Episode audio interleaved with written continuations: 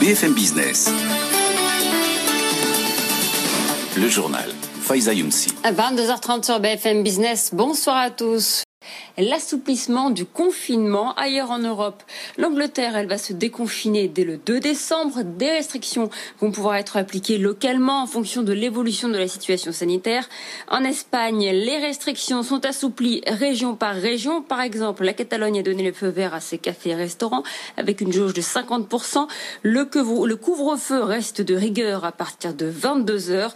Quant à l'Allemagne, Angela Merkel vient de prolonger la fermeture des bars et des restaurants jusqu'à début janvier. Retour en France avec le Conseil d'État qui annule deux dispositions importantes de la réforme de l'assurance chômage. Il s'agit des modalités de calcul de la base de l'indemnisation et du bonus-malus sur la cotisation chômage de certaines entreprises. À cause de la crise sanitaire, l'entrée en vigueur de cette réforme avait été repoussée à avril et son contenu était rediscuté avec les partenaires sociaux. C'est confirmé, l'usine Renault de Flins ne produira plus de véhicules neufs. Le site qui emploie 2600 salariés et un millier d'intérimaires rassemble notamment la fameuse Zoé. À l'avenir, il sera dédié au recyclage de véhicules de batterie, une transformation qui va s'amorcer dès l'année prochaine. Ce projet industriel a été dévoilé cet après-midi par le directeur général de Renault, Lucas Demeo. Il a expliqué pourquoi il mise sur l'économie circulaire pour sauver l'usine de Flins. Je pense qu'il y aura une demande de véhicules d'occasion de grande qualité parce que là, on est en train de parler de, en fait, créer une espèce de nouveau segment dans le véhicule d'occasion euh, que nous on appelle en jargon, en code interne, euh, comme neuf. Et un peu ce qui se passe, par exemple, dans le secteur de l'aéronautique où euh, un avion, après dix ans de service, il revient en usine pour, pour, pour faire un autre tour.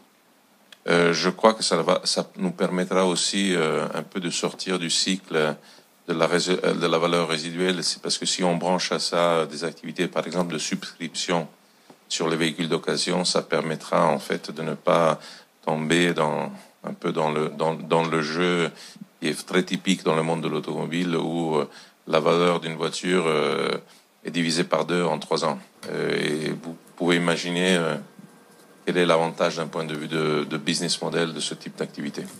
Lucas Demeo, le directeur général de Renault. Également, dans l'actualité, Accor qui anticipe une perte nette supérieure à 1 milliard d'euros pour cette année. Dans les colonnes du quotidien Le Monde, son PDG, Sébastien Bazin, a estimé que le groupe hôtelier allait perdre 70% de son chiffre d'affaires à cause de la fermeture de nombreux hôtels du groupe et à cause de la paralysie du tourisme dans plusieurs pays. Le groupe Pierre et Vacances, de ce côté, se veut optimiste. Sa direction entrevoit la fin d'un cauchemar, dit-elle, avec l'arrivée possible des vaccins dans les semaines qui viennent. La perte annuelle du groupe pour son exercice clos à fin septembre a été multipliée par 10 sur un an euh, pour finir à 336 millions d'euros.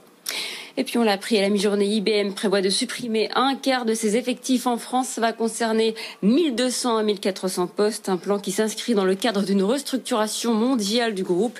Elle concernera plus de 20% des effectifs dans le monde. On termine avec la taxe GAFA. Elle sera bien prélevée en France en 2020. C'est confirmé par le ministère des Finances qui vient d'envoyer les avis d'imposition aux groupes concernés.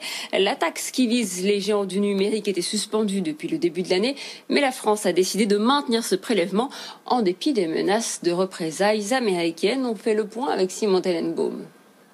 La décision risque de réenflammer les tensions commerciales avec les États-Unis. Bruno Le Maire avait en effet accepté en début d'année de suspendre le prélèvement de cette taxe GAFA face aux menaces de représailles douanières américaines. L'idée était de laisser du temps aux négociations à l'OCDE pour parvenir à une réforme internationale de la fiscalité du numérique. Mais le délai est écoulé, les discussions restent dans l'impasse.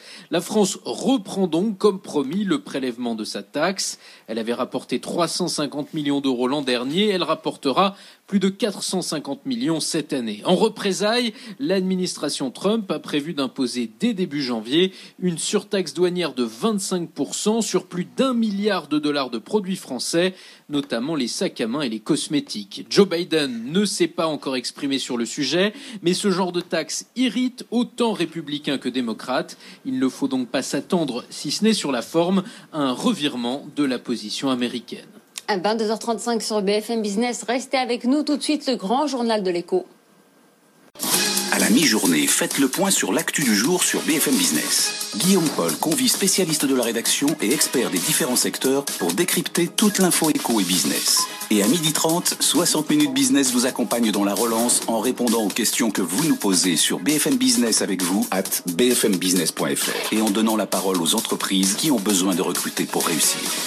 60 minutes business présenté par Guillaume Paul du lundi au vendredi, midi 13h sur BFM Business.